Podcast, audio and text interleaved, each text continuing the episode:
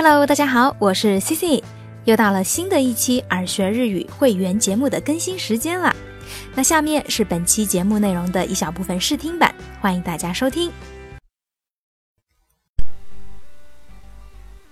Hello，大家好，欢迎大家收听耳学日语推出的口语周练节目，我是你们的主播 C C。那在今天的这期节目当中呢，C C 要来跟大家分享一下我们在商务场合当中。打電話的時候會用到的一些相關表達。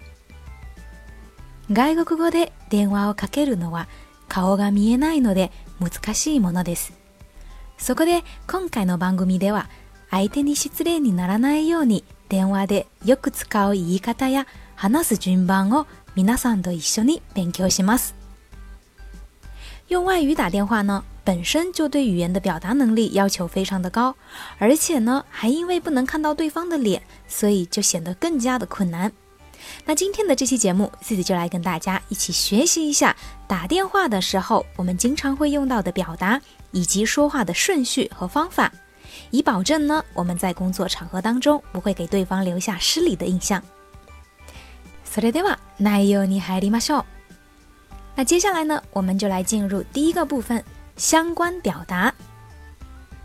在这个部分当中呢，自己会将相关的内容分成两大部分。第一个部分呢是打电话的时候会用到的一些相关表达，那第二个部分呢就是我们在接电话的时候会用到的一些表达。那首先呢，来看一下这个打电话。我们打电话的时候啊，通常都是找对方公司的某个人。那这个时候要找某人，我们能够用到的相关表达有以下的几种。好啦，以上就是本期会员节目的试听内容。如果你也对节目内容感兴趣，欢迎到耳学日语微信公众平台输入“会员”两个字，获取节目内容的详细介绍以及收听方式。最后，祝大家周末愉快，拜拜。